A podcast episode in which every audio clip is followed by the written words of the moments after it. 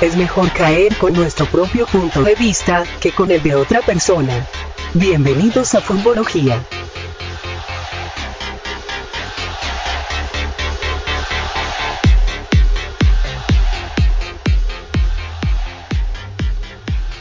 Hey, parceros, bienvenidos una vez más a su podcast Futbología.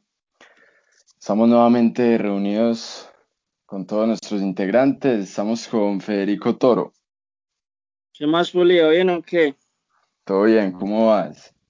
No, bien, bien, parce. Sí, bien, muy- bien, pero fin de decime, semana decime eso, pues, decime, decime si bien.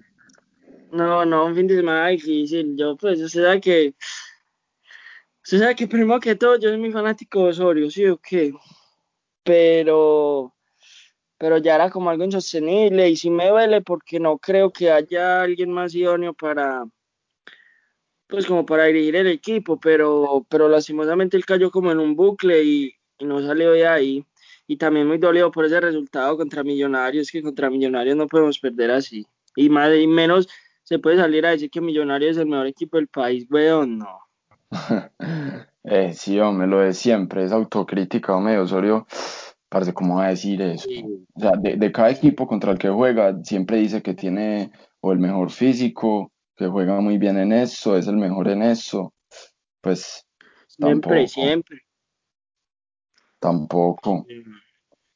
Pero bueno, Sí, no, y no, y, y el partido es- estuvo mal planteado, es que como va a jugar uno con González Lazo de carrilero, con, pues es, es que son unas cosas, unas cosas que, que no se entienden, pero bueno, vamos a ver qué pasa con, vamos a ver qué se viene.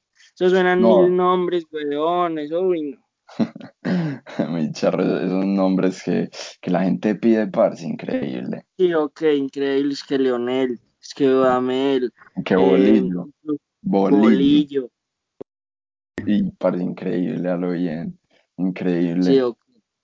¿Sabe qué me, sabe qué me ha sorprendido mucho que no ha sonado el Sachi? Pero, uy, eso es, pero No. Pero el Sachi yo creo que no ha sonado porque ese man está como muy reciente en un equipo, no sé si es de Perú o de Ecuador. En Ecuador, está en Ecuador, epa. En Ecuador, sí. Pero no, y, y yo digo que es un alivio para el resto de equipos de, de aquí el fútbol colombiano que Osorio haya salido. A lo bien. Claro. Osorio ¿Por qué? ¿Por perfectamente. No, Osorio puede dominar esta liga como quiere.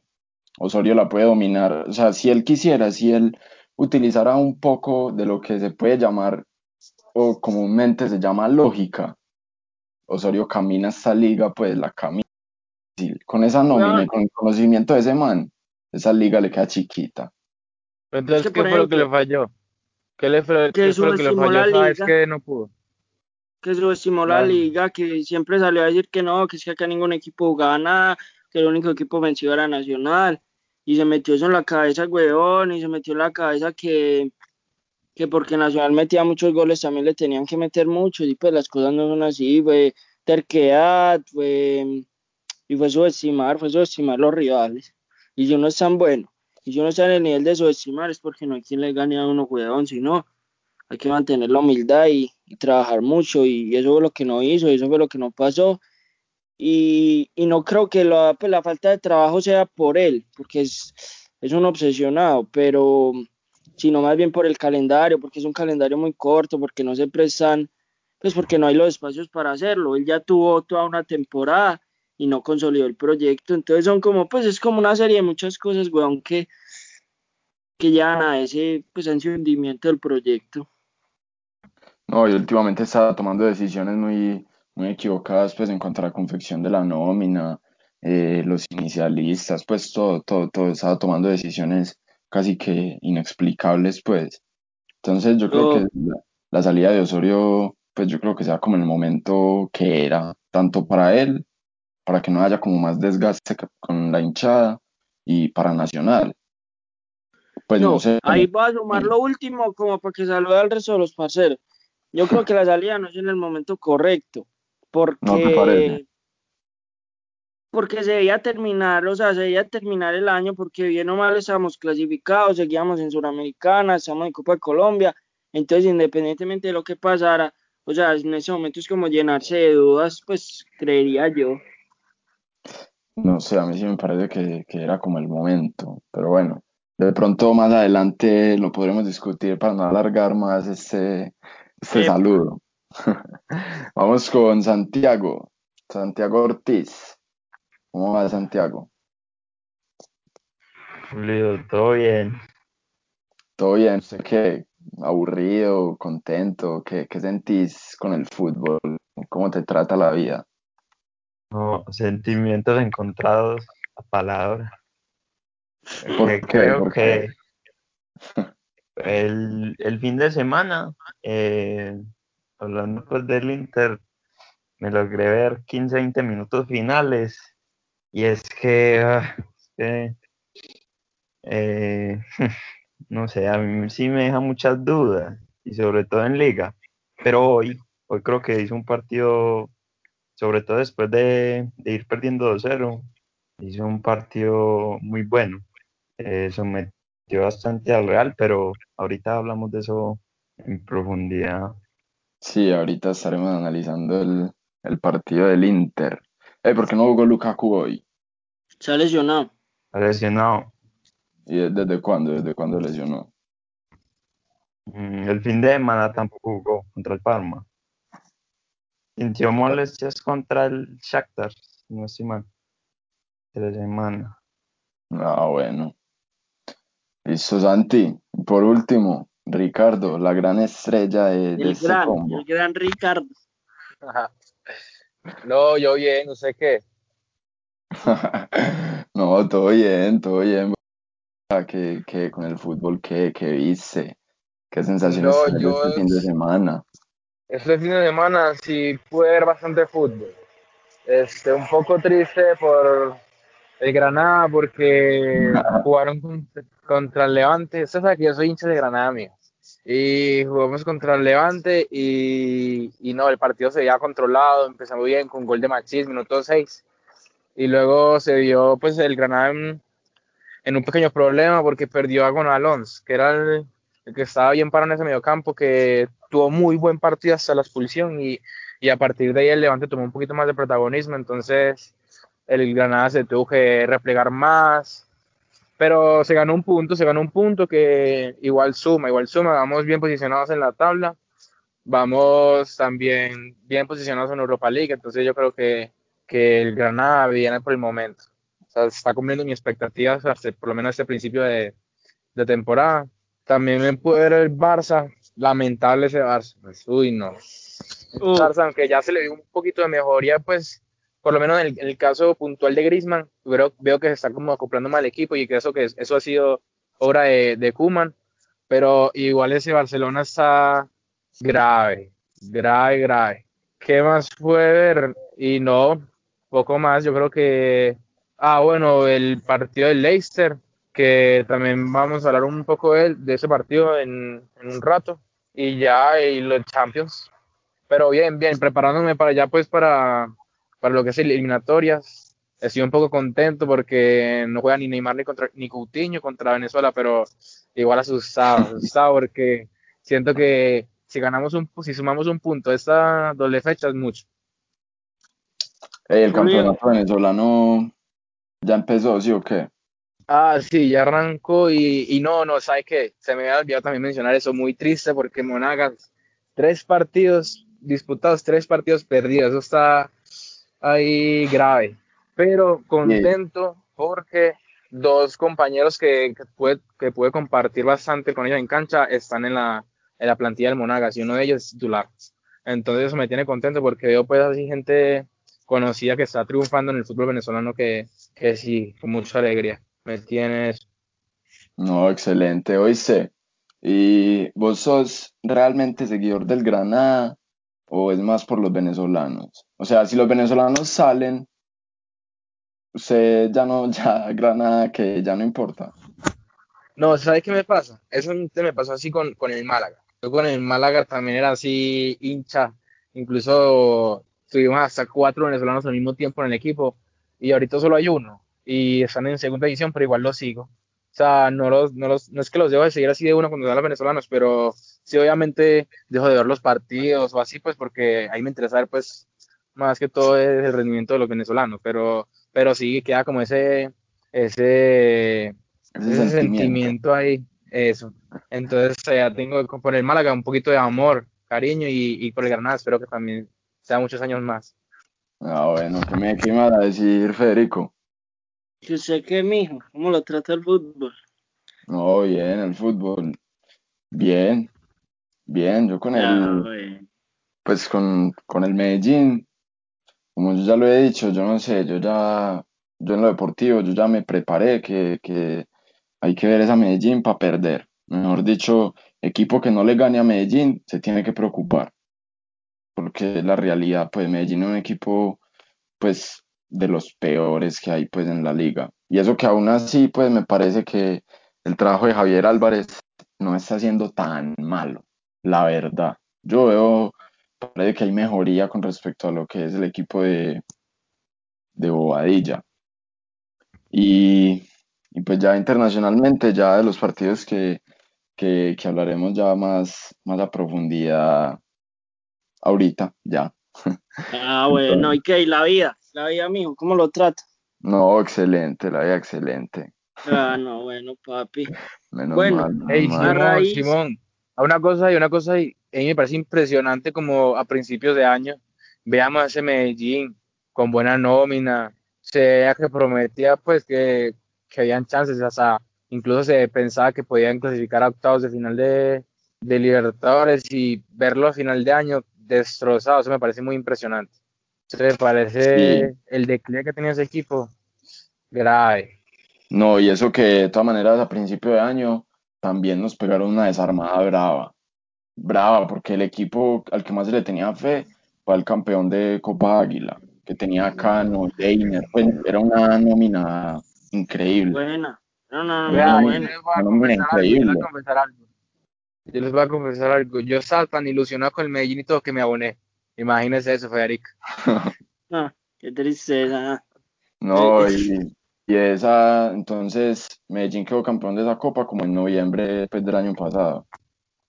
Y ya para empezar este año 2020, ya ahí fue cuando nos comenzaron a desarmar.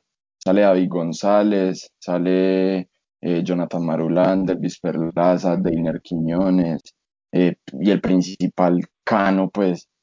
Eh, y, y todavía quedaban cosas, quedaba Ricaurte, quedaba Regui, pero no sé, El mismo al, al principio, sí, el mismo Caicedo. Al principio de este año, pues, no sé, el equipo tampoco terminó como de gustar tanto. No, Antes es que era el entrenador. Era el Sí, entrenador y yo creo que pasa más, pues, por lo que el equipo ya se va a vender. Entonces, digamos lo que, o sea, eso suena como muy mal. Entran como en un periodo de dejar los dueños. Entonces, claro. el Medellín pasa como segundo plano. Entonces, yo, pues, No, yo yo creo creería que es principalmente eso. claro, y no, y yo creo que eso, pues, tiene mucha relación, lo de la venta. O sea, una venta de un equipo de fútbol no es que se dé en una semana. Una semana no te llegó una oferta y, y, y la cerraste. Eso tiene que Eso, ser ya, una cosa mijo, larga. empiece. Eso tiene que ser una mijo, cosa empiece. larga. Llegamos, Claro, la y plata ahí y vamos arranque. No, mirando. ahí-. Claro, y entonces tiene que ser todo un proceso. Entonces, por ejemplo, lo que yo pienso que hizo el dueño de Medellín con tantas salidas este año fue como sanear un poquito la parte económica del equipo. O sea, para mí que él desde principio de año ya él sabía que él tenía que vender, ya sabía. Entonces él, él dice, entonces yo, yo para qué voy a gastar si yo no voy a seguir acá. Entonces deja el equipo como con buenos números saneando las deudas que tenía para que quede como atractivo para el comprador. O espe- espero que haya sido así, pues. Y, y, y, pues, y creo que fue así. Creo, si no, la verdad, no se entiende pues esa cantidad de decisiones que toman, pues, si no es por un tema económico. Entonces, eh, pues sí, eso pues como les digo, para mí la venta, la venta eso ya venía conversado desde hace rato y por eso pasan pues como, como las decisiones. Y lo del entrenador, sí, la verdad, yo sí me ilusioné mucho porque, no sé, ese Medellín campeón de Copa, pues no era la máquina, pues, pero, pero pues fuimos campeones de Copa. Entonces algo ilusionaba. Y empezó este 2020 y Bobadilla no, qué decepción. Qué decepción Bobadilla. Sí, hombre. Pero bueno, eso es el, fútbol, colombiano, papi. Eso es el fútbol colombiano, ese es nuestro bello fútbol colombiano. Acá quería entrar yo a raíz de, de lo que hablamos del episodio pasado, hacerles esta pregunta a ustedes. No, pues, ¿hasta qué punto es sostenible un proceso si no se obtienen victorias? Por ejemplo, yo en este momento me estoy viendo esa serie del Tottenham. Y por ejemplo, me parece que el proceso de Pochettino, weón, ¿no?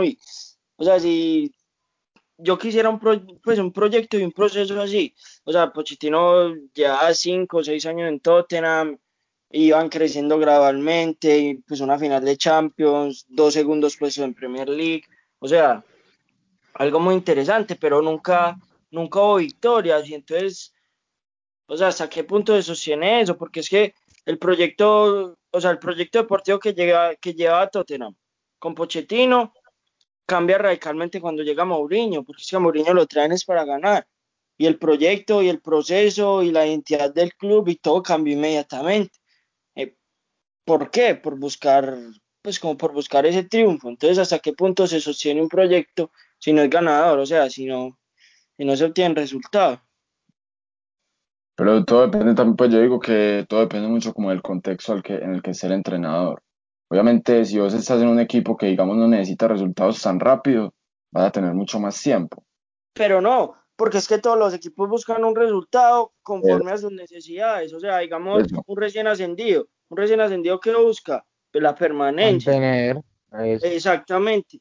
Y, y, así sucesivamente. Digamos, un equipo de media tabla puede aspirar a superarse a clasificar a Europa League. Los equipos de Europa League relativamente a mantenerse y uno que esté muy fuerte a dar el salto a, esa zona Champions. Y pues digamos lo que por ende, por responsabilidad, los equipos Champions buscan quedar campeón. Entonces, dependiendo de todas esas, pues como de todas esas necesidades propias de cada equipo, hasta qué punto sostiene el proyecto.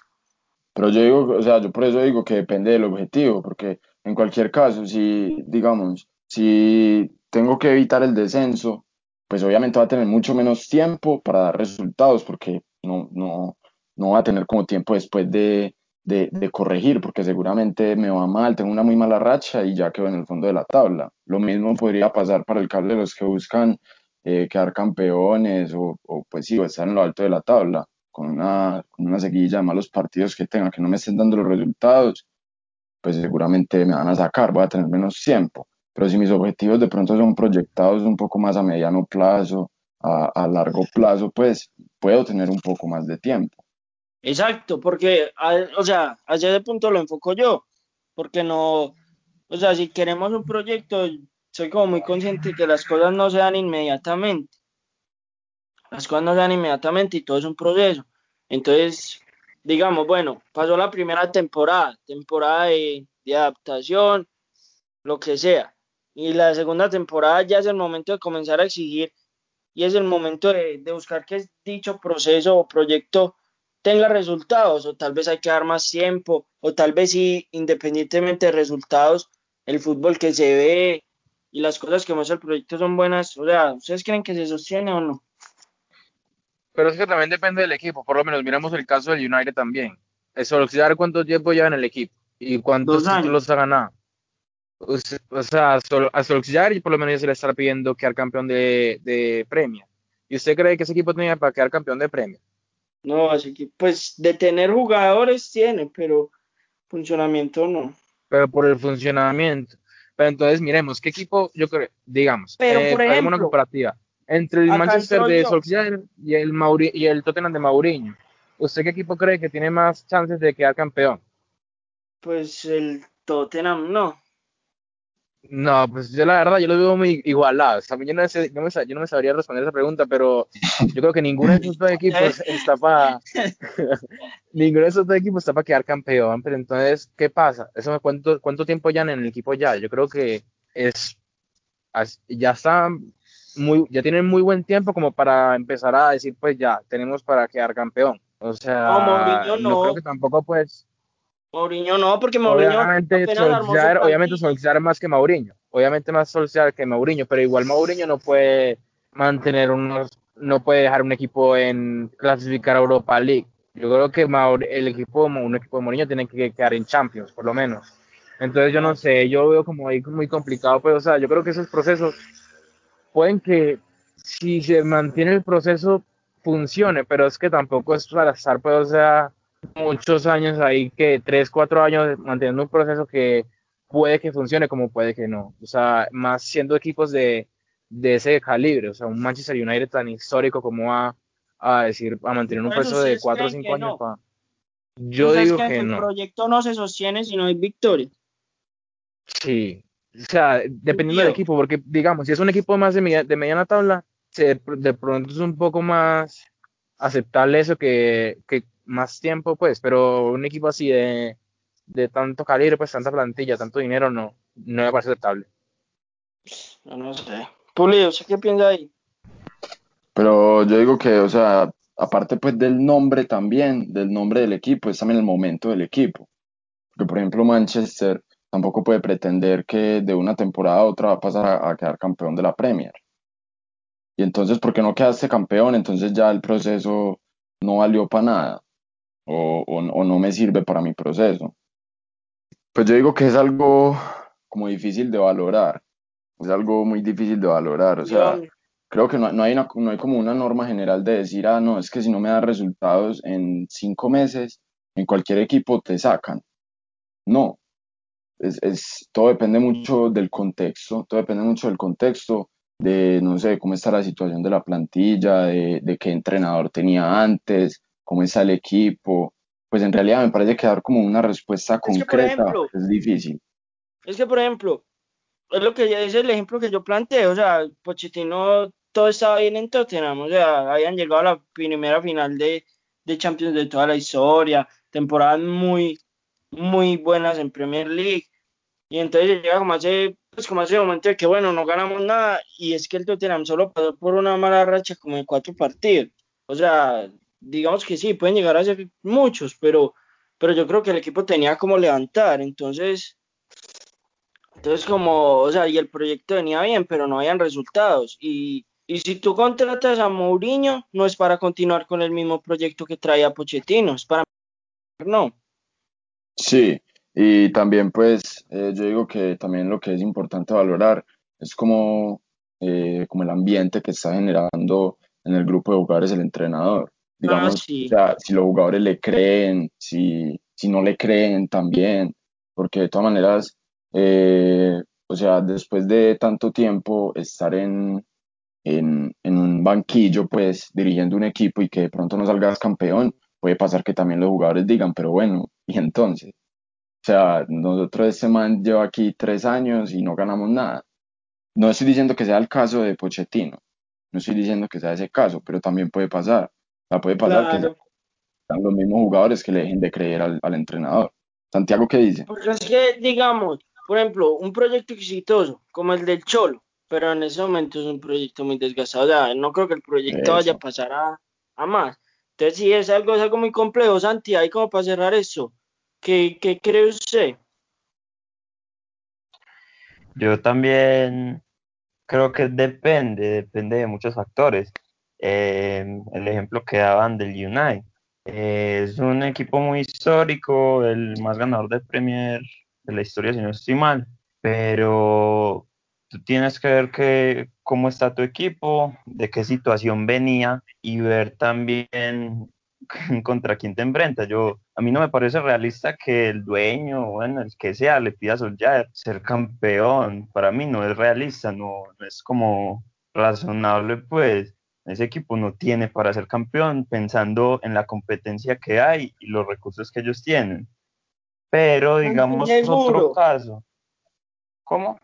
¿Usted está seguro de eso? Porque, o sea, en lo personal yo no lo veo así. O sea, el United no tiene nada que enviarle a ningún equipo X6, a ninguno. O sea, yo creo que eso aplica, pues, a opinión personal. Creo yo que eso aplica más, por ejemplo, para un Arsenal. Pero para un United no, porque es que el United sí, no. Es que el United tiene mucho, tiene mucho equipo, ya, plantilla ya tiene. Pero tiene mucho de la mitad para adelante, de la mitad para adelante, atrás no tiene nada. O atrás es una defensa, es una defensa pues bueno, por ejemplo, no, pero, pero ahí está la diferencia. esa es la cosa. Pero entonces ahí está la diferencia. laterales.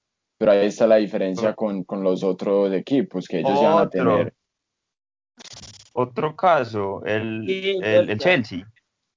El Chelsea. Para adelante, excelente. Pero tú ves todo el equipo completo y, y- pues No, a mí para el- 38 Es muy bueno. No, y también es muy bueno, parce. También es muy bueno. No sé, pero ¿Quién? 38 jornadas y, y creo que lo está demostrando y para no, no tiene cómo competirle en ese momento, pues, No, pero con Chelsea la también regularidad pues, que exige una liga. Claro. Por eso, por eso. Sí, pero ¿cómo así? ¿Qué está diciendo Federico? ¿No, no te parece lo mismo que el United? Me parece que atrás todos dos están muy mal. No, a mí me parece- Pues, o sea, si, si hablamos de nombres específicamente, ahí no me parece que están tan mal. Pues, Pero bueno, puede que por nombres no, pero digamos, por ejemplo, el United, que Solskjaer intenta hacer como una presión alta, en el que los centrales tienen que jugar con más espacio, con más ah, metros no, de es que Maguire. con más metros de espalda, y tenés de centrales a Lindelof y a Maguire. Pues, o sea, no, Sí, son jugadores que claramente para ese modelo de juego no van a dar. sí, sí, es verdad. Es verdad. No, Pero que el pero Chelsea, yo el Chelsea yo no lo veo tanto por ese lado. O sea, a mí dicen que es un jugador muy sobrevalorado, pero a mí me parece, o sea, a mí me encanta el jugador Thiago Silva. Y Thiago Silva y con quien yo lo acompañaría a Rudiger, a mí me parece una saga muy completa. O sea, muy poquito equipo la tiene. No, y sabe que me gusta mucho de Thiago Silva. Thiago Silva cuando hace un despeje, el- es- o sea, despeja y el balón le cae al compañero más adelante, una línea más Es adelante. O dirigido, sea, siempre, ¿cómo? es dirigido. Sí, o sea, el, el despeja y el balón le cae al, al pase, es un, es un pase, es un pase entre líneas. Eso me parece muy positivo de un central. No, no todos los centrales lo, lo hacen. Hoy estaba viendo, pues hoy viendo el partido de, del Madrid, yo valoré mucho eso. O sea, no me acuerdo quién fue que yo dije, pero, pero dije, uy, Thiago Silva sí hace eso mejor que ese central. No me acuerdo qué fue, cuál era el, el ejemplo que, que le iba a tirar, pero, pero sí, eso me parece, para mí Thiago Silva me parece que es buen, buen jugador. O sea, no me parece que, que tiene una defensa tan mala, pues, o sea, el Chelsea. Yo Porque, con, por con ejemplo, Federico.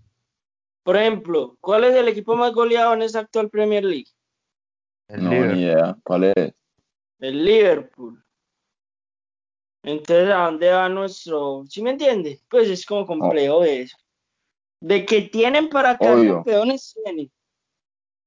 Pues no sé, no sé, es que digamos que por nombre podría, podría, y eso que, pues yo no sé, de todas maneras, Bueno. o sea, pues por nóminas están muy, muy competitivos todos, o sea, como de decir, uff, esta le saca mucha ventaja a esta, pues No, ninguna. todos están muy parejos, todos muy parejos, por nivel de plantilla. Pero, pero pues el United viene con un proceso más nuevo, ya ver cuánto lleva en No, el ya, United, ya, dos, dos años, dos años. No, yo creo que Dos hasta más, dos años y medio. No, No, Pues ya, sí, ya, dos años. yo, yo yo creo. creo que él empezó, él empezó con la eliminación al PSG, me parece, en, en Champions, cuando eliminaron Oigan, al PSG. sí, eso fue hace dos años. Dos años, dos años, y de todas maneras, dos años en los que prácticamente le ha tocado reconstruir el equipo, porque si sabemos el contexto en el que ha estado el United, ha tenido, pues, como terminó la relación con Mourinho, eh, lo que ha pasado con esos dueños, pues, un montón de cosas que han pasado que Sí. no son tan fáciles de solucionar y es llegar de un día para otro y, y de salir campeón. No, es verdad, pero nos vimos por otro lado. Santi, responda y ya entramos en materia. Eh, pues no, como les decía, creo que depende de muchos factores y es algo muy difícil de como de constatar pues como una como algo exacto. Por ejemplo, el caso Pochettino otra vez. Eh, yo creo que bueno, el proceso se debe respetar, necesita mucho tiempo, es un proceso muy difícil, pero creo que llega un punto donde, bueno, cinco años y ningún título, y siempre te hemos respetado el proceso, siempre los jugadores que necesitabas, todo ese tipo de cosas, y nada que llega el, el título, pues, y creería yo que ahí sí ya es como para replanteárselo, pues, Yo le di cinco años y en cinco años estuvo muy cerca, pero que no lo logró, entonces no sabría cómo decirlo bien. Pues que sí es algo muy complejo. Yo antes pensaba así, yo pensaba como no, hay que respetar los procesos, hay que darle tiempo a la gente que de que las cosas estén corriendo bien. Pero cuando me empecé a ver esa serie y lo que dice ese marica Mourinho es verdad, es que yo acá no soy para otra cosa que no sea ganar. Y yo juego eso para ganar, weón, y, y es como la verdad, ¿no? O sea, Pero eso también depende, Simplemente para ganar. pero eso también depende como de, pero entonces el proceso de Pochettino fue malo porque no, no dio No, resultados. no, no.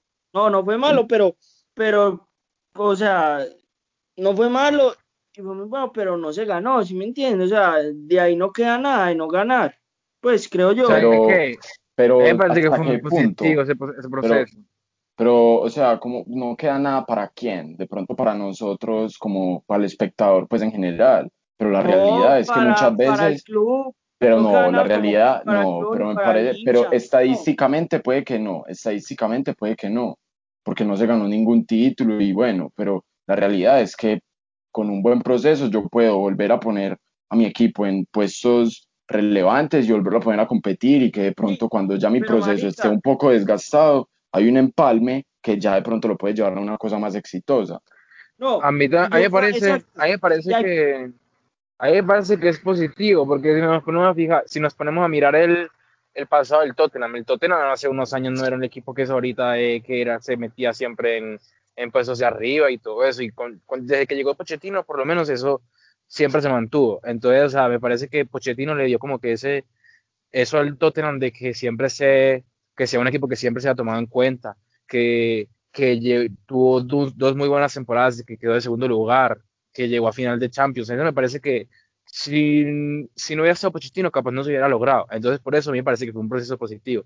Pero también sí, estoy de acuerdo con en esa parte de que no logró títulos. Yo creo que también es un poco necesario. O sea, ya llegaste, ya lograste todo lo que lograste, mantener al equipo en esos puestos eh, de arriba, un equipo muy competitivo. Pero también me parece que ya a ese punto, tantos años ya no, no merece. O sea, ya pues ya puede decir, puedo llegar a- a lograr más. Entonces yo creo que por eso lo que dice Simón, un empalme a otro proceso que, que sea un poco más ganador, pero, Exacto. pero sí, a mí me parece que es- dentro de lo que cabe, el proceso de Pochettino fue muy positivo.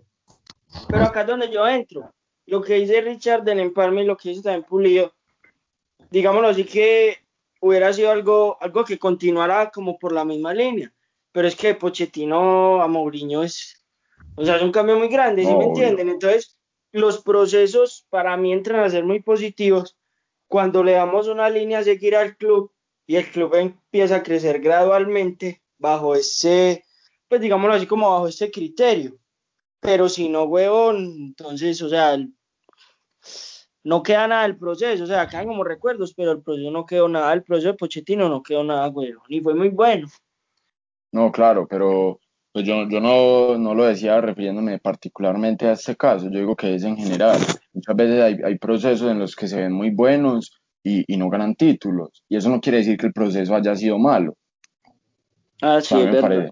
pues obviamente dependiendo del contexto, obviamente todo dependiendo del contexto, pero si digamos lo ponemos en un contexto similar al del Tottenham, pueden haber casos en los que en el, en el proceso llegue un muy buen entrenador, pero que no sea tan ganador, pero por lo menos volvió al equipo a, a ponerlo a, a, a figurar A otra vez, a, sí, No, es como lo Independiente del Valle, mire que era un equipo que no figuraba y creo que el proceso lo comenzaron con este Pablo Repeto, ¿sí saben quién es? Un calvo Sí. ahí que está dirigiendo Liga, Liga de, de Quito.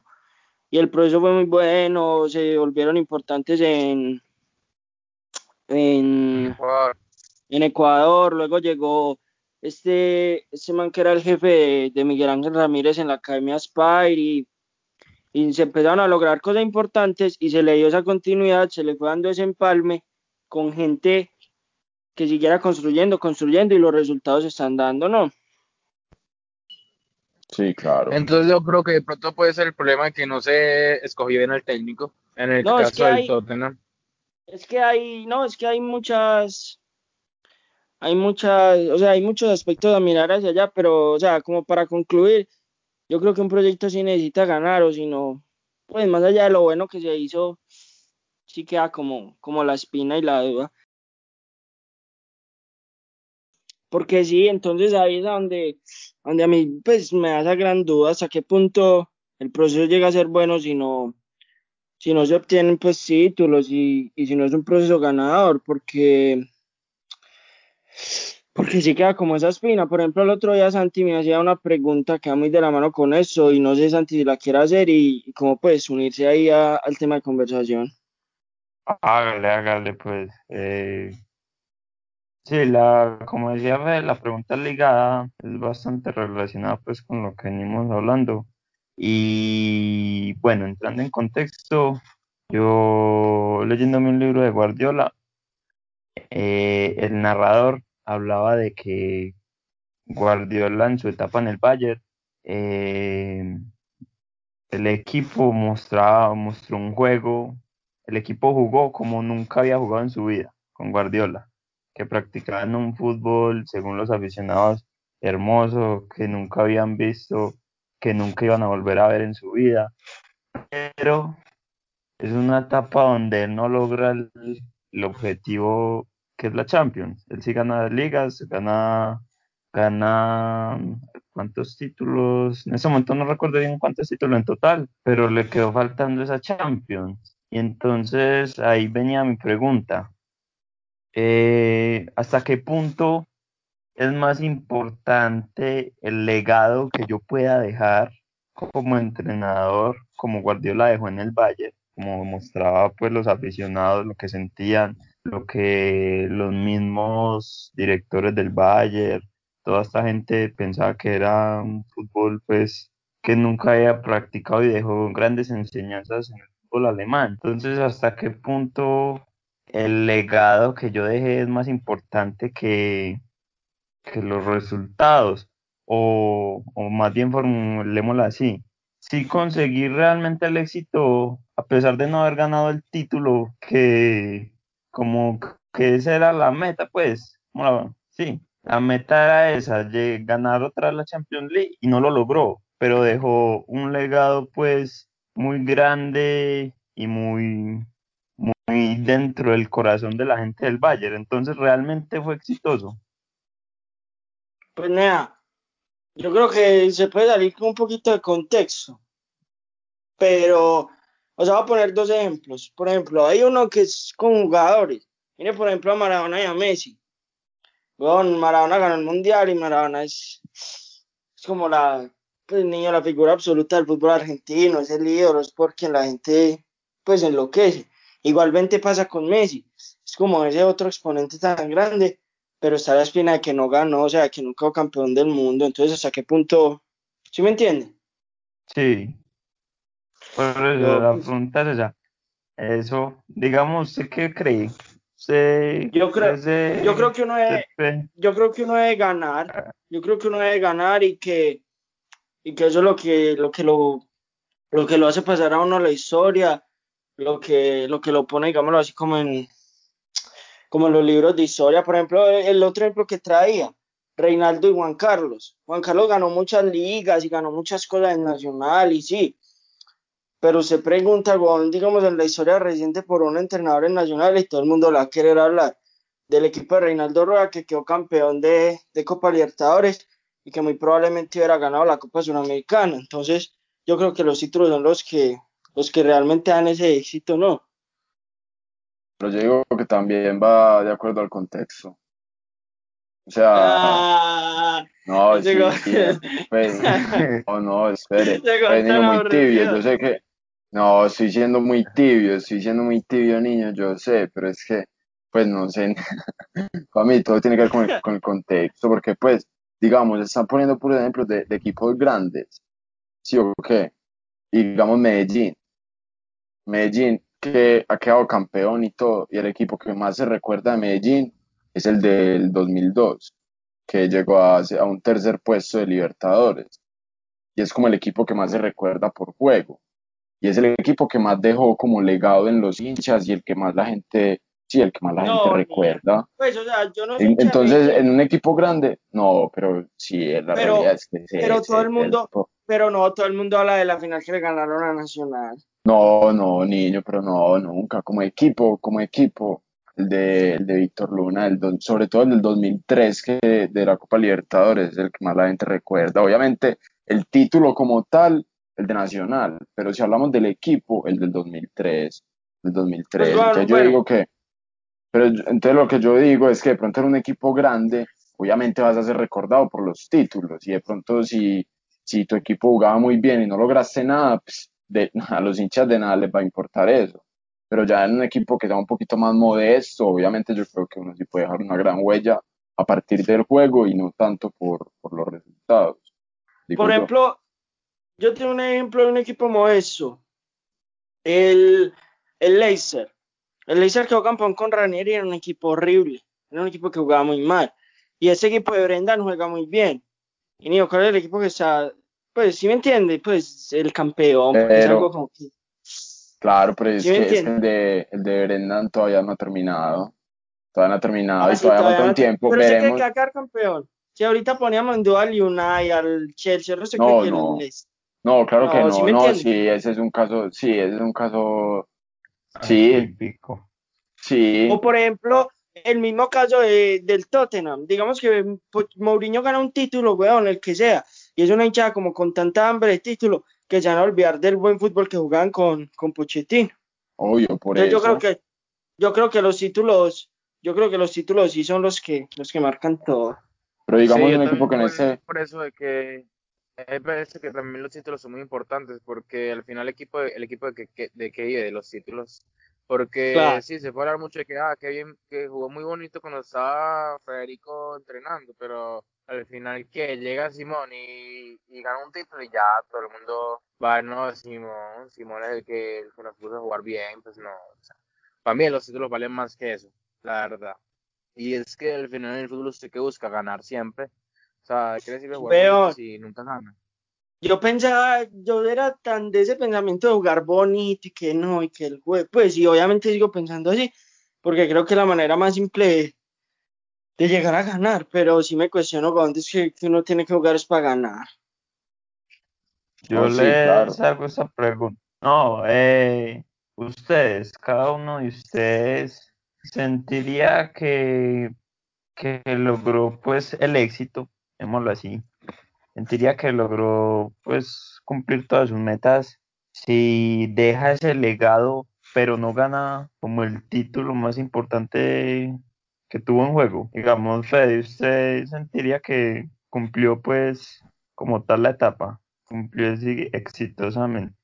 Santi, yo creo que, que no, yo creo que no, yo creo que no, porque no dejo mi nombre, o sea, mi nombre no queda en la historia y mañana llega alguien y queda campeón, y lo bueno que hizo mi equipo va a ser pues como pacado, ¿sí me entiendes? pero eso es como un sentimiento muy personal, ¿no? Eso también depende Eso, como eso del es éxito que personal, usted, exacto. eso depende del Yo, éxito o sea, yo que usted quiera dar a yo su quisiera vida. jugar para ganar y yo quisiera es quedar campeón, eso es verdad, eso es algo muy personal. Eso no, porque por ejemplo yo podría que- decir que yo fui exitoso simplemente por el mero hecho de llegar a ser ya entrenador profesional. Ese para mí podría ser como el éxito para mí, ¿cierto? Como puede ser que para otro el éxito sea llegar al fútbol profesional, pero ganar un título. Pero, pues, yo digo, yo digo que eso ya es como muy personal. pero usted que está tan amante de los contextos, mira el contexto en el que le está poniendo Santiago. Que Guardiola, Que sí. pues, en el, de- en el del Bayern. No, ¿o que si usted deja un legado muy grande futbolísticamente, siente que, que logró el éxito o para usted lograr el éxito es llegar a ganar el título, o sea, en un proceso en un equipo. No, pues, por lo que dice Santiago, yo pienso que sí. Pues ya para mí, para mí ya fui exitoso con eso. Con el juego. Sí. Listo. Richard, ¿usted qué cree? O sea, yo me iría contento porque logré mi objetivo de, de jugar un buen fútbol, pero pues tendría que ser que mi equipo haya perdido dos finales o algo así, pues, para que yo me vaya muy contento. O sea, a mí me parece muy importante los títulos también, más que el juego. O sea, me parece el juego muy importante, porque a mí no me gustaría tampoco quedar campeón con un equipo que, que se encierra atrás y, y vive las contras. Eso me parece muy aburrido. O sea, no me gustaría, pero, pero sí. A mí me parece que me iría contento, pero no del todo feliz. O sea, brutal sería que uno tenga un buen juego y gane títulos. Eso lo, Santi. yo lo tomaría como, eso para mí sería el éxito. Exacto. Santi, usted. Oye, estoy más o menos con Richard. eh, es algo muy bonito como dejar ese legado y creo que eso es como una marca, llamémoslo, pues que es algo también, pues desde mi punto de vista personal, algo como que sí queda en la memoria, pero creo que un- si yo no logro pues como tal el título, pero dejo ese legado, me sentiría bien, no me sentiría mal ni mucho menos, pero creo que fue una tarea inacabada, eh, pensaría así. Sí, hombre, es que sí, eso, eso, eso es complejo y sí es un punto de vista muy, muy personal. Bueno, entremos a la materia. Quisiera empezar con nuestro fan del Inter, Santiago. Háblenos de ese partido Real Madrid versus, versus Inter del día de hoy. que contar. No, yo, yo, yo esperaba la derrota, la verdad, pero no, era más pesimista. Ay, ya abriste el paraguas. Tan, tan rápido abriste el No, no, paraguas. no. No, Digo que no no. Pero no, es que No, no, por eso, no. todo depende del contexto. Sí. No, No. desde esta semana en Twitter es que no, eh, ¿qué fue lo que puso Santiago?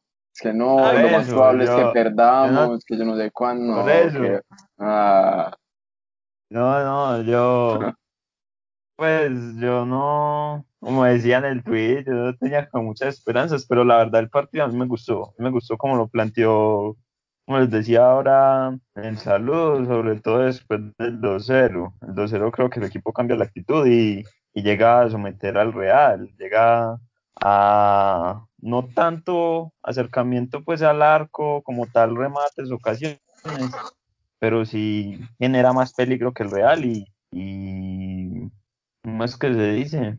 Eh, anula al, al rival por momentos. El Real muchas veces, mucho tiempo de la segunda parte ni se acercó al arco. Recuerdo que una jugada aislada de Lucas Vázquez que mm, le pegó un puntazo desde fuera del área. eh, eh, poquito tiempo después del gol de Perisic. Y en realidad me gustó, pero creo que es el problema del Inter. Para mí el Inter vive mucho de la efectividad. ¿Por qué? Porque el Inter, el Inter no es un equipo que haga muchas ocasiones como tal. Mm, vive mucho de, ah, bueno, si logré ponerle un centro a Lukaku, a Lautaro y lo hacen gol, tengo ventaja y puedo ganar el partido porque el Inter atrás, esta temporada no tanto, pero el Inter atrás eh, puede sufrir más, aguantar más el partido. Pero el Inter si no encuentra la ocasión, si no tiene como esa como esa, ¿qué? Muchas ocasiones, si no logra encontrar el gol, el Inter se le estanca el partido y puede terminar perdiéndolo, puede terminar perdiendo puntos. Lo mismo atrás, puede arriesgar bastante, muchas veces la defensa es una muy buena defensa, pues cuando está Skriniar, este Bastoni y De Bridge, pero puede que en algún momento fallen y en ese solo fallo al Inter le hacen gol, en ese solo fallo, y si el Inter tiene 20 ocasiones y no mete ni una, no, no, pues no empata, no, no termina rescatando el resultado. Creo Sí, que es- también es, es dependiente de, de su funcionamiento, pues como no tiene como tantas variantes, vive mucho de lo que puedan hacer los carrileros y sobre todo pues lo que puede hacer arriba Lukaku y los espacios que le deja el rival. El Inter sin espacios, por eso yo pienso que para el Inter es muy complicado ganar la liga, porque bueno, contra estos rivales que te salen a proponer real, entre comillas, pues proponer real, en la liga italiana, un equipo superior como la Juventus, eh, no sé, el Atalanta, estos equipos, el Inter está cómodo, el Inter, no, yo me, yo me retraso, le, le cedo el balón y yo salgo a la contra, los espacios Lukaku te mata, la banda Hakimi te mata, Lautaro también es muy peligroso en espacios, yo me siento cómodo ahí, pero el Inter es prácticamente el segundo mejor equipo del, de, la liga italiana. Pues en este momento no, pero Pero ¿quién tiene mejor plantilla que el Inter? La Juventus. No veo ningún equipo que tenga mejor plantilla que el Inter. Y entonces la mayoría de rivales se le van a ir atrás y ahí es cuando el Inter se estanca. Y por eso termina perdiendo la liga el año pasado por un punto. Bueno, la Juventus los dos últimos partidos eh, regala pues los partidos, juega con suplentes, con sub-23, pero el Inter pierde puntos con el, el Verona, con el Parma, que con el Leche, que con estos equipos que se le encierra atrás, y ahí es donde el Inter no encuentra como una alternativa, no tiene como esa variante. El Inter sin espacios es un equipo que se queda muy corto. En estos partidos como hoy, el Inter se vio bastante cómodo, pero porque el rival le dejó atrás muchos espacios y es un rival que se encierra atrás, ahí es donde para mí es el mayor defecto del Inter. No tiene como esas variantes para darle como otros aires al equipo, pues como esas variantes que te pueda llevar a la victoria. Yo creo que por ahí pasó como la clave de hoy, pues, o, me parecía a mí, pues, porque eh, Inter, eh, por ahí, si lo vemos, por ejemplo, los primera media hora del juego, que Real Madrid le salió a presionarlo allá y, y le robó muchos balones en campo del Inter, porque Inter estaba intentando lo mismo, buscar como ese balón largo y no tenía Lukaku. Claro, exactamente. Y, entonces se tira, tira un balón largo a Lautaro o a Perisic. Perisic es un jugador rápido, pero ya no es lo mismo pues que hace dos, tres años y, menos contra Barán. Y Ramos también, Lautaro le ganó ciertos duelos a Ramos, pero Ramos también es superior en campo abierto, me parece. Pero, por ejemplo, yo vi como, pues, como algo interesante y, y en eso como que no los comparto tanto. Sí vi muchos balones largos, obvio, pero también vi que, que salía mucho desde atrás, Lautaro esperaba espaldas, descargaba con un interior y bien sea el interior buscaba en este momento, sí el largo, o a Perisic y principalmente a Hakimi por la banda, o sea, intentaban llevar el juego hasta zona 2 para, para ahí sí inmediatamente atacar ese espacio que, que les vendaba el Real porque el Real cayó en la trampa, el Real cayó en la trampa de salir a presionar la salida y regalarle pues esa espalda al Inter. Yo, y más, creo fueron que... muchas, fueron muchas ocasiones en las que el Inter salió jugando desde atrás, superando la presión alta del, Madrid y salió pues beneficiado a eso y, fue una salida efectiva. A mí me parece que también se, se dio buenas, en buenas ocasiones esa, esa parte del Inter, pues que supo superar esa presión alta del, del, del, Real. A mí me parece que, pero a mí me parece que el Real, y el Real lo estaba haciendo bien hasta el minuto 30, más o menos, pues por decir algo, digamos que hasta el 2-0, pues hasta el 2-1. Y, y, y, ya después como que no sé, como que el, el Real se alargó y me parece que ahí fue cuando el Inter se vio un poco más cómodo. Pero mientras el Real estuvo haciendo bien esa presión alta, Inter se vio mal. Pero Inter generó, Real. Inter generó esa, eh, esa que quedaron, que eran tres contra el portero, que eran Lautaro, Perisic y Hakimi, que Hakimi tiró como mal el centro, pues en, mi percepción, otra que, que recuperaron el balón arriba y pues, o sea, no sé, yo creo que yo vi como mejor al Inter pues en lo que no, pero es que igual, igual pues cuando yo digo, tampoco es que haya hecho todo mal, pero me parece que el Real sí le complicó las cosas en salida al principio. Ya después el Real dejó de ser efectivo en esa presión. Pero me parece que en un principio, donde el Real hubiera seguido con esa presión alta y lo hubiera seguido aplicando bien, podía complicar más al Inter.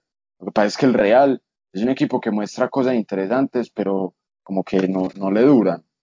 Exacto. Eso lo tenía, pues como ya me lo había apuntado yo, que el Real intenta hacer unas cosas muy valiosas, pero, pero no lo hace bien y en ese momento el equipo se dibuja, o sea, porque como que uno sea la intención de presionar y los otros como que no, entonces es una presión poco efectiva. o quieren empezar a elaborar, pero los tres de punta ya salieron a correr a buscar el espacio para, para contragolpear. Entonces es un equipo como, como, weón, digámoslo así, como descoordinado, como que unos hacen unas cosas, otros hacen otras, como que empiezan a mostrar unos comportamientos, pero, pero no, no, como que no se completa. Y también lo que tenía anotado se me hace muy difícil estudiar ese Real por eso, porque quieren hacer las cosas, pero no las hacen bien y se dibujan, ¿no?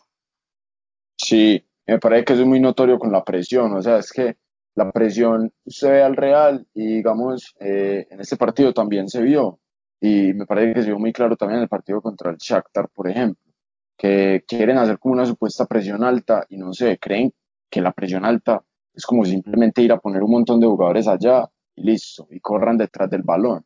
No tienen como definidos unos, no sé, unos encajes individuales o unas zonas para defender, sino que simplemente como que todos van arriba y, y no sé, como lo que salga, no se coordinan, nada.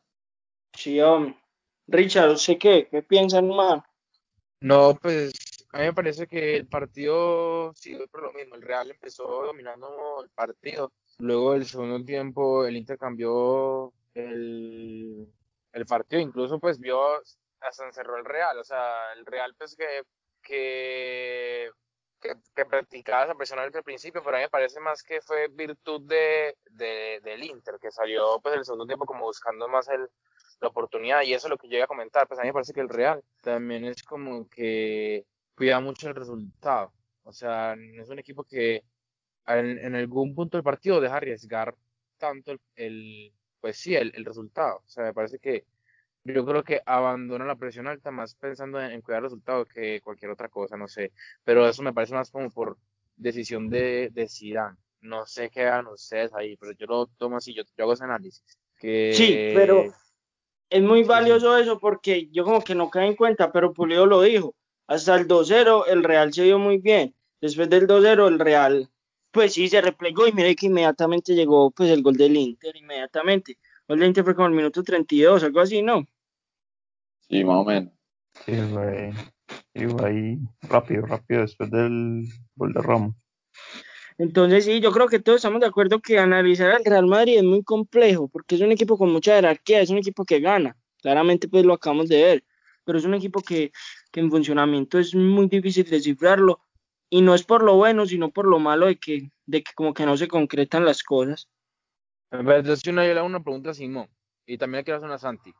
Eh, Simón, entonces, por lo menos, si usted ha sido el caso de, de usted la estaba dirigiendo al Madrid, usted le ¿usted hubiera mantenido esa presión alta todo el partido o usted se hubiera replegado como lo hizo el Madrid? No, obviamente, pues ¿Usted digamos dice, que, usted que- dice que, que hay que mantener, pues, o sea, si usted por esas vías llegó a tener un resultado tan positivo, mantenerlas. Usted dice eso, ¿cierto? sí, creo que sí. Pues es, es mi pensamiento, sí. Entonces usted hubiera mantenido esa presión alta. O sea, Pues a ver, usted- Pero es que, tomando weón, en cuenta que es el Inter, o sea, usted hubiera mantenido esa presión alta que, que el, o sea, el Inter puede en algún momento del partido superarlo, llegar a superarlo, pues descifrarlo y superarlo. claro, pero es que, a ver, es que eh, con cualquier posición que yo tome, el rival me puede superar. O sea, mediante lo que sea, sea si yo me paro en un bloque medio, en un bloque bajo, de todas maneras va a estar el, el- el- como el riesgo de que mi rival me pueda superar. Eh, de todas maneras, pues con lo de la presión alta, digamos que por temas físicos no es como tan sostenible durante todo, todo, todo, todo el partido, ¿cierto? Pero, Sí. o sea, pero tampoco como, como cambiarla tan, tan drásticamente, no sé, Pero es pues de que- pronto, de pronto no hacer un posicionamiento tan avanzado de todo el bloque, sino no replegarlo, sino plegarlo un poquito más. pero es que la, Líneas pues pienso yo, pienso yo que la presión va acompañada para que nosotros recuperemos el balón más rápido y empezar a ser nosotros los dueños del balón y crearle problemas al rival, o sea, quitarle el balón al rival y así me vuelvo más fuerte yo y le estoy quitando muchas opciones al rival, no. Claro, es el Obvio. objetivo de presionar arriba. sí, obvio, la manera en la que yo defiendo va a condicionar la manera en la que yo ataco. Claro. Y Madrid pues como que no, no es como muy complementario en eso. Pero, pero pues sí, yo de todas maneras sí pienso que una presión alta, digamos tan alta y tan intensa, no puede no se ser sostiene. sostenible, no se sostiene todo el partido, pero tampoco, pero tampoco es llevarlo al polo opuesto. A ver, Madrid tampoco es que se haya metido atrás del todo, pues, pero sí, sí se nota que, que replegó mucho el equipo y quedó muy estirado. Y, Pero pues sí, yo sí optaría por mantener ese posicionamiento, como vuelvo y digo, de pronto no tan avanzado, pero sí seguir con esa, con esa presión medio alta, se puede decir. Y la otra que tenía para Santi, Santi, ¿qué pasa con el Inter? Pues que a principio de la temporada pasada ese Inter prometía mucho, incluso hasta, pues, si, no mal, si mal no recuerdo, a finalizar la temporada pasada todavía tenía chances de pelear el título con, a, a la Juventus y, y, se veía pues un equipo muy sólido. Y, y, y esta temporada uno ahora ve, ve al Inter y ve a un equipo más flojo. No sé qué pasa, la verdad, con ese Inter. ¿Qué nos puede decir ahí? No, la, el año pasado, a principio de temporada, creo que había un jugador clave en lo que era funcionamiento ofensivo del Inter era Sensi.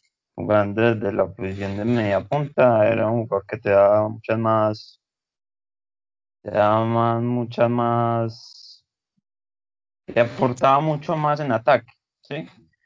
Pero él se lesionó y luego, pues, no había reemplazo claro en esa posición.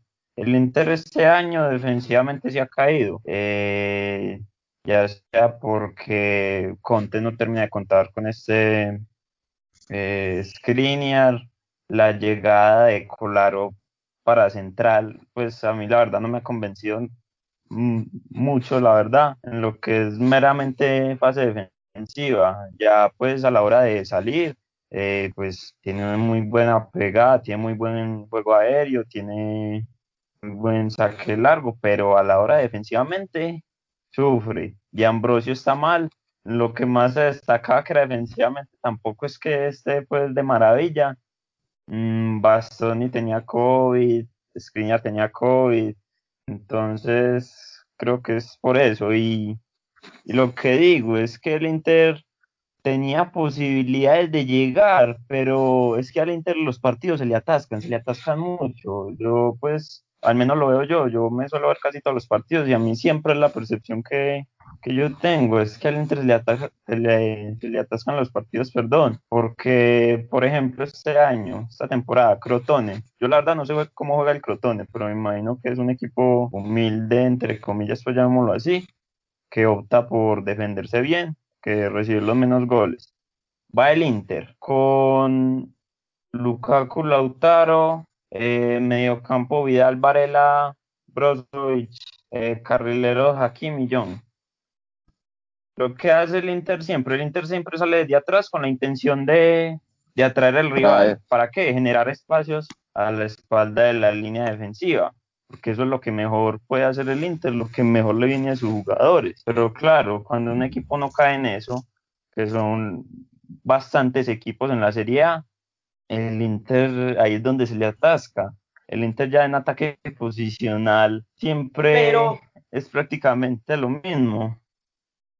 Pero es que yo creo que lo que, o sea, como el problema que, o sea, como el problema de eso es que el Inter, digámoslo así, es un equipo monótono tácticamente, o sea, y cuando hablo tácticamente es que es un equipo que, que primero que todo nunca varía el sistema, nunca varía el sistema, y sus herramientas tácticas ofensivas son casi siempre las mismas. Atraigo al rival, busco mi espacio y lo ataco, pero digamos que nosotros nunca vemos, qué sé yo, un 4 en el medio, nosotros nunca vemos un, un doble pivote y que uno de los dos volantes se adelante, porque siempre es lo mismo, o sea, siempre son los dos puntas, los dos carrileros y esos tres volantes, digámosle que dándole más libertad al uno que al otro, pero sí es muy, muy notorio eso. Entonces, el equipo cae en un bucle de que sus herramientas se vuelven predecibles porque no hay rotaciones, que no distraigo al rival desde, desde otro punto. Entonces, creo que, que pasa más como por ahí. Exacto, yo, te, yo pienso igual.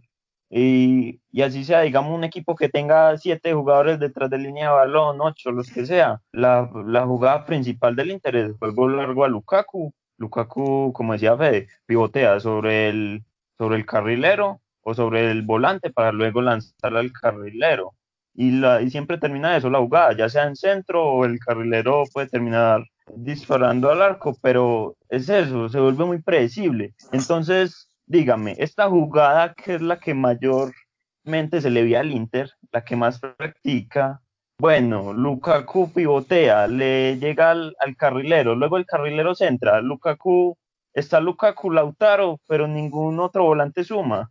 Entonces son casi cinco o seis jugadores del área rival contra dos. Lukaku y Lautaro te pueden cabecear, son buenos cabeceadores, tienen buen juego aéreo, pero contra en, tal inferioridad numérica, creo que la mayoría de veces termina perdiendo. Y esas son las únicas opciones del Inter. Para mí el Inter juego, juego interior no tiene. No por eso tiene. a mí me parece Exactamente. tan, tan Entonces ahí es donde yo entro. tan importante. Imagínese Háblame. donde haya una versatilidad táctica y digámoslo así, Lautaro no es el jugador para hacer ese rol, pero digámoslo así. Entonces digamos, sacamos a Lautaro del área y lo llevamos hacia una banda y entonces le empieza a generar una preocupación al rival, esos maricas que me están haciendo. Pero si siempre vamos a buscar lo mismo, va a ser muy difícil. Oigamos, Claro. bueno, adelante a un central, adelante a un central, lo puse de pivote y lideré, lo, y lideré a todos los volantes, pero es que si caen en ese bucle, weón, y así se vuelve muy duro. Claro. Y aparte de eso, eso- aparte de caer en el bucle, ahora están defendiendo mal. Porque, por ejemplo, yo lo notaba en el partido de hoy, cuando el Inter en zona 2 intentaba hacer como una presión, pero como que a veces como que no lo lograba. Y cuando no lo lograba y le superaban esa línea de presión, los dos delanteros se quedaban. Perisic y Lautaro se quedaban y quedaba todo el bloque.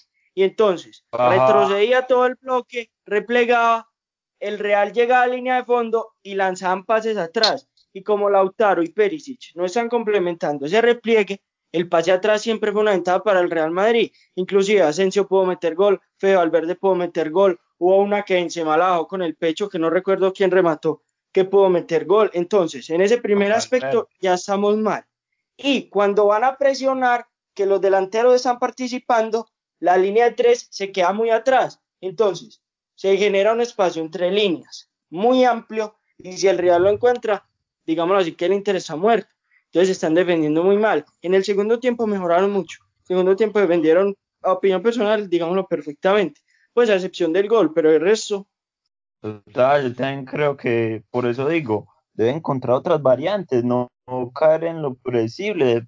Es una Lukaku dependencia, llamémoslo así, que es muy, es muy evidente cuando en el, el yo veo, yo veo al Inter en, en fase ofensiva y es que usted en el medio no ve un jugador. ¿Por qué? Porque desciende Brozovic como tercer central derecho, libera a Ambrosio como lateral y a Hakimi lo mete como extremo, muy cerca de Lukaku y ya un poco más alejado está Lautaro y en el otro en amplitud, lado contrario está el carrilero izquierdo y en el medio eh, Brozovic está en esta posición, Varela también está cerca de Hakimi y Lukaku y Vidal está muy lejos de la jugada y todo el centro es solo, es solo. Yo creo que son espacios que el Inter podría aprovechar. Yo por eso digo que, pues, al menos yo pido tanto a Alexis. Alexis es como jugador más diferente en ese sentido. rebelde. viene, él, baja, él, él baja a pedir el balón, exacto. Es que no hay un jugador que se atreva, no hay un jugador que, que te desborde. Lukaku te desborda, pero con espacio. Lukaku sin espacio no se desborda un tronco, pues, o un poste. Weón, y, y no sé, es por un jugador que que- te puede romper, que te hace cosas diferentes. Pulido, que es fanático del juego interior, ¿cierto? El jugador que más puede marcar diferencia en ese aspecto en el Inter, yo lo veo como perezoso, o sea, no sé qué es lo que le pasa a Eriksen, pero sí es que el juego interior es nulo, no se pulió, pues no se pulió que, que ve el Inter en, en ese aspecto, si opina lo mismo que nosotros, que cae como en un bucle de juego y, y ahí no sale nunca. Sí, no, claro, total, total, lo mencionaba al principio, que para mí esa es como la clave de, del por qué no, no se le están como dando los resultados al Inter, y es que obviamente, yo no puedo pretender que algo que me dio resultados me vaya a, a seguir dando resultados para siempre. Yo tengo que adaptar y tengo que buscar formas de variarlo, y porque obviamente mis rivales también se van a adaptar a eso, ellos tampoco van a seguir jugando a lo mismo, si, yo, si ya saben pues ya me conocen mi manera de jugar y todo. Obviamente mis rivales también se van a adaptar. Digamos que pudo pasar también, por ejemplo, con el Barcelona de Guardiola, que tuvo como una época tan productiva y, y tan buena, hasta que ya como que los rivales le fueron cogiendo como, como el, ya por donde, pues cómo lo tenían que defender, cómo le tenían que jugar. Ya Guardiola Sí. no supo cómo cambiarlo y salió. Mismo de, pues, lo no digo que Conte, no digo que Conte tengo que, Es lo mismo que ahora le pasa en el City. no, pero es, es- es solamente un ejemplo, o sea, yo no, estoy- yo no, no, no estoy diciendo que, que, pues, que sea como, como, como lo que hay que hacer, pues, no sé, simplemente un ejemplo que, no. que es como, como lo que le pasa al Inter Richard, ahora, que- que ya los rivales, los rivales se adaptaron a, a- a- al juego del Inter, ya, ya se lo conocen. Claro, Pero claro, el Inter le hacerle una suma. pregunta. Ahí yo quiero hacerle una pregunta. Eh, entonces, ¿hasta qué punto estaba bien morir con su idea, pues, o sea, la idea del técnico, morir con ella, o sea, nunca variarla, variarla? Es que ahí entramos a lo que ustedes me decían el día que, que toqué lo del juego de posición. Ustedes me decían, pero es que, weón, uno tiene que buscar alternativas, uno no puede quedar con eso, y entonces usted qué haría, entonces hay que cambiar. Por ejemplo, Guardiola, que usted puso el ejemplo ahorita, Guardiola sigue muriendo con su idea, pero Guardiola ha encontrado muchas variantes, como cuáles, la interiorización de los laterales, la apertura de los interiores, el descenso de, el descenso de un falso 9 para que, pues, o sea, como muchas, muchas variantes. Entonces, eso es, es encontrar esas variantes, ese estilo de juego que a mí me gusta. Para mí es muy productivo, para mí son muy productivos los carrileros que tiene Conte y el doble 9 que tiene, pero tal vez en funciones se están quedando atrás. Entonces, encontrar esas nuevas funciones para hacer de nuevo brillar el, el equipo, ¿no? Y que tampoco cambie como, por decirlo así, lo macro. O sea, Exacto. que Lo sí macro que es que muy interesante, que es atraer Eso. al rival, jugar en largo, son cosas muy, muy, pues muy chimbas. Y, y con Pero cualquiera, y, y con cualquier otro entrenador, pues que, que, que esté como pasando por lo mismo. Y, y no, y para cualquier situación. Obviamente, yo tengo que tener flexibilidad en mi modelo de juego, no puedo simplemente tener como un plan para todo y, y aplicar ese, ese, pues por decirlo así, plan para todos los partidos. Yo tengo que tener flexibilidad en mi modelo de juego, pero que obviamente no, no se me cambie como el comportamiento general más grande. O sea, eso no quiere decir que a mí me gusta tener la pelota, tener posesión de balón, todo. Quiere decir que entonces yo a un equipo le juegue a posesión de balón y a otro equipo como que se lo... Puede ser, puede ser. También es válido, pues de pronto en función de lo que sea mi rival, si yo siento que de pronto le puedo hacer más daño por transiciones o lo que sea. Pero bueno, el caso es que en mi opinión, no cambiar como comportamientos tan grandes. No, no sé, irle añadiendo matices y variantes que puedan que lo desorienten. Sí, yo, Sí, yo por ejemplo, eso es lo, eso es lo, lo que le pido, variantes. Yo no, yo estoy viendo, ah, no, que cambie el modelo, parece que es válido, pero añadirle variantes, porque es exactamente lo que decían ahorita. Cae en monotonía, el equipo ya, los rivales ya saben qué hacer, y ahí es donde termina perdiendo puntos. Para mí debería añadir ese jugador en el centro del campo. Es el centro del campo, un jugador de unas características más ofensivas, eh, caso de Eriksen o Sensi.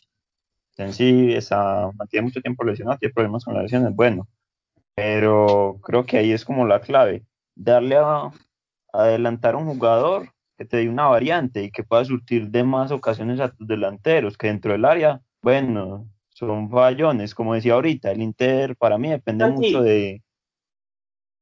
Hola. pero es añadir un jugador en el medio campo, digamos que, o sea, hacer un cambio de hombre por hombre o quitar un delantero o quitar un central. No, hombre por hombre. Di- Digamos, Ah. Eriksen por, por Vidal. Yo creo que Exacto. para mí, eh, Varela es fijo. Digamos, caso de Varela es Obvio, fijo. Un obvio. jugador a otra línea.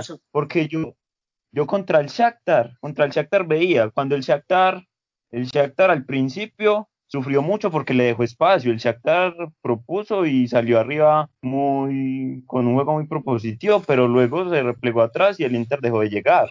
Y yo veía y eran los tres centrocampistas en la misma línea y había un hueco enorme entre los dos delanteros.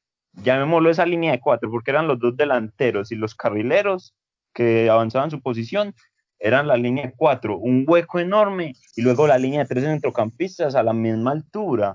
Entonces yo creo que como un jugador, un mediocampista a una altura, a diferente altura entre líneas rivales, que pueda surtir de más ocasiones a los delanteros, que no vivan de esas pocas ocasiones que le generan, porque son delanteros, como hablábamos un día, que tienden al fallo, son grandes jugadores, son grandes jugadores, pero suelen fallar ocasiones claras. y un jugador que le pueda surtir de más ocasiones, más probabilidades van a tener de hacer gol.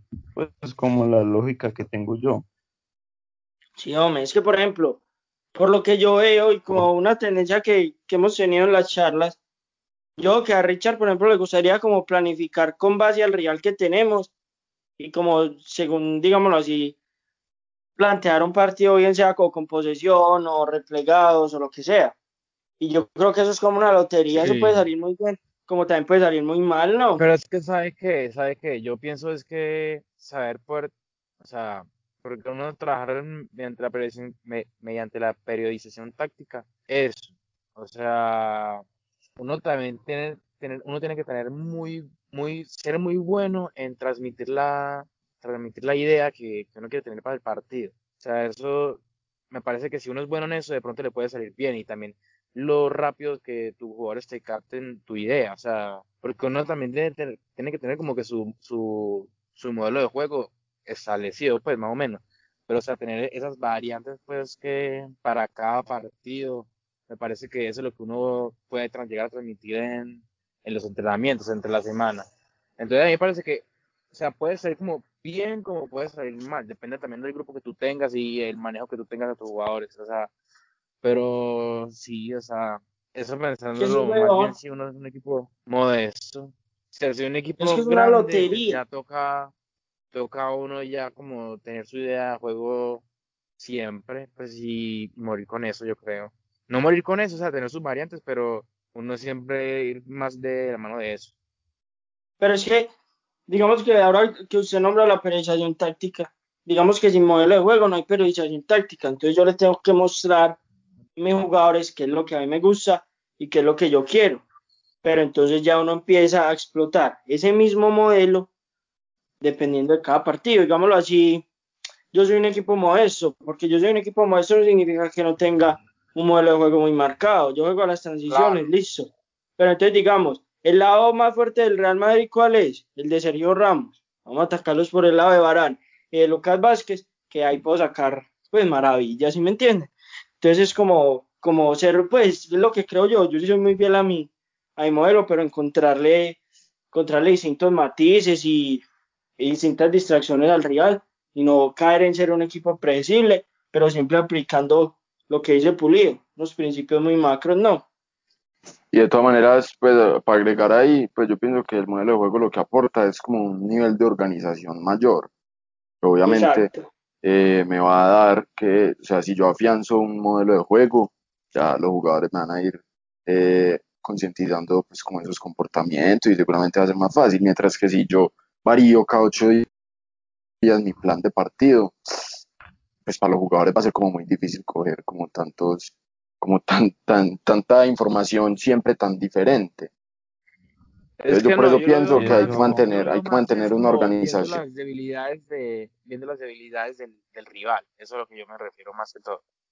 Claro, pero... O sea, también, este, no, o sea, obviamente uno, pues es que uno, para planificar un partido, uno tiene que tener en cuenta muchas cosas. Si el rival es superior a usted o, o, o qué, pues muchísimas cosas, pero o sea, yo, yo miro eso más, más que todo viendo las, las debilidades de, del rival.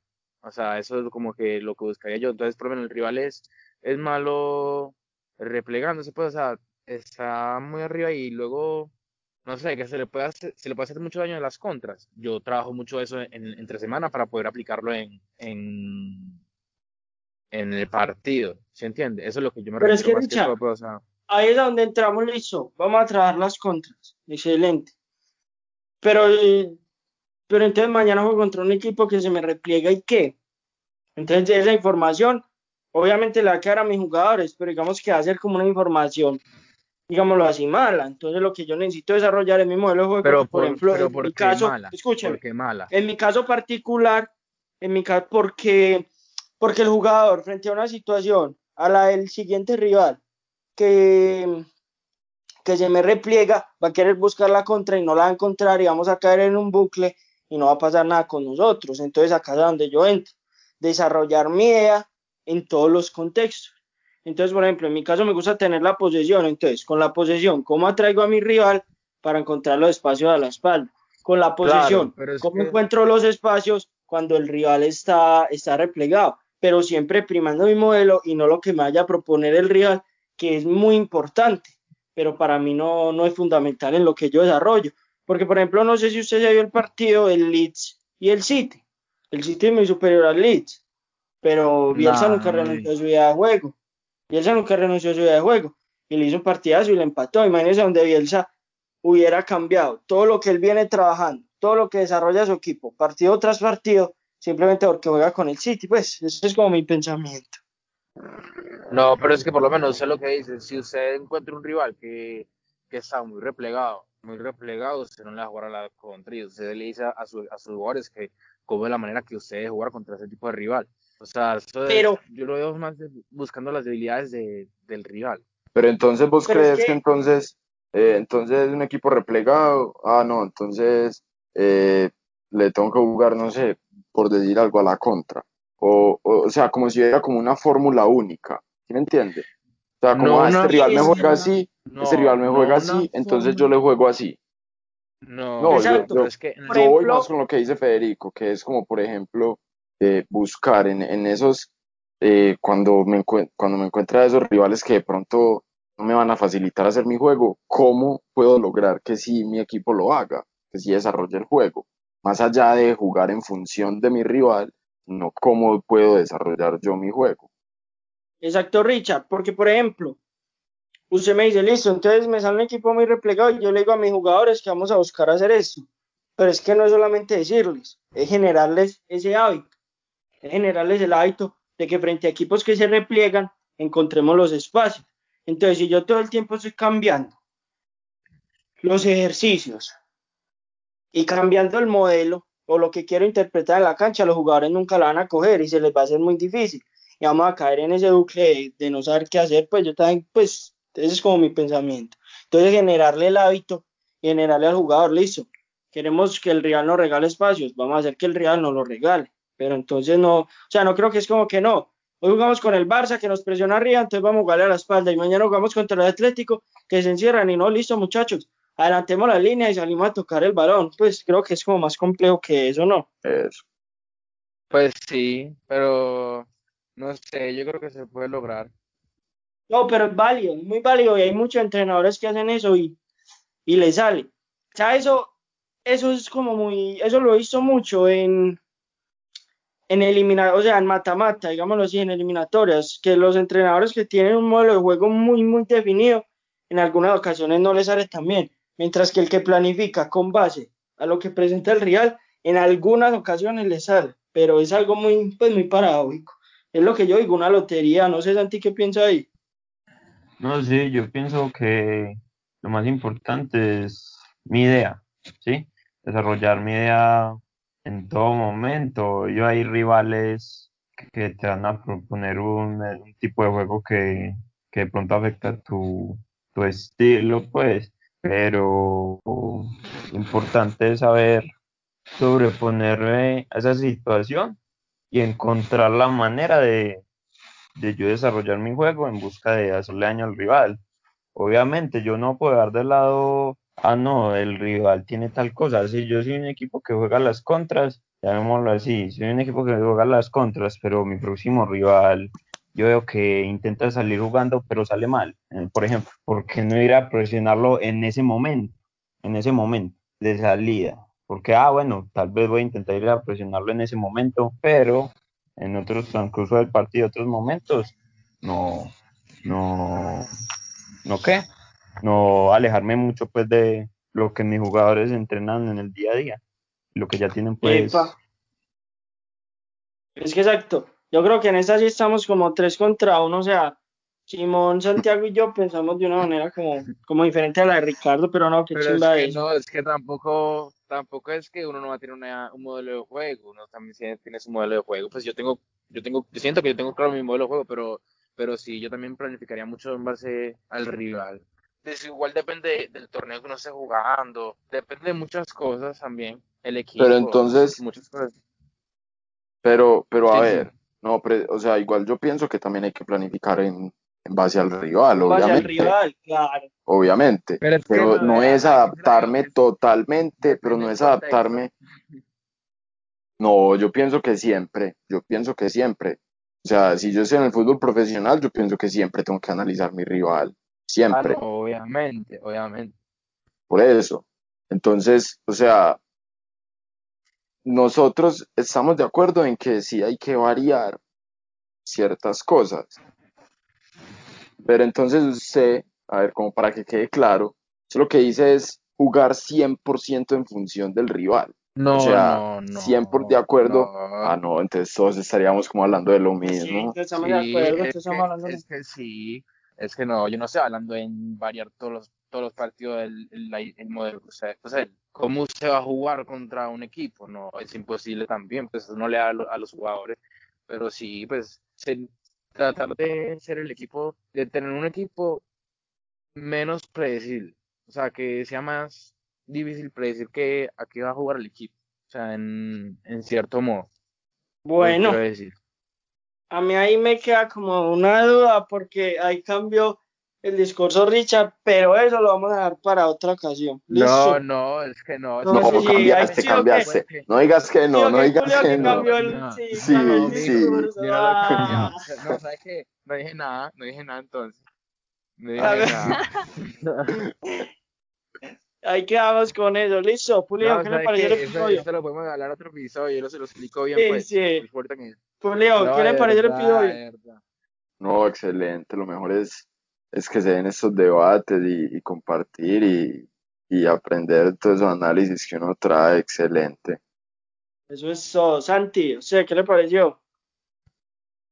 Hombre, lo, eso es lo bacano también. Debatir, mirar las opiniones de todos y también recochar un poquito.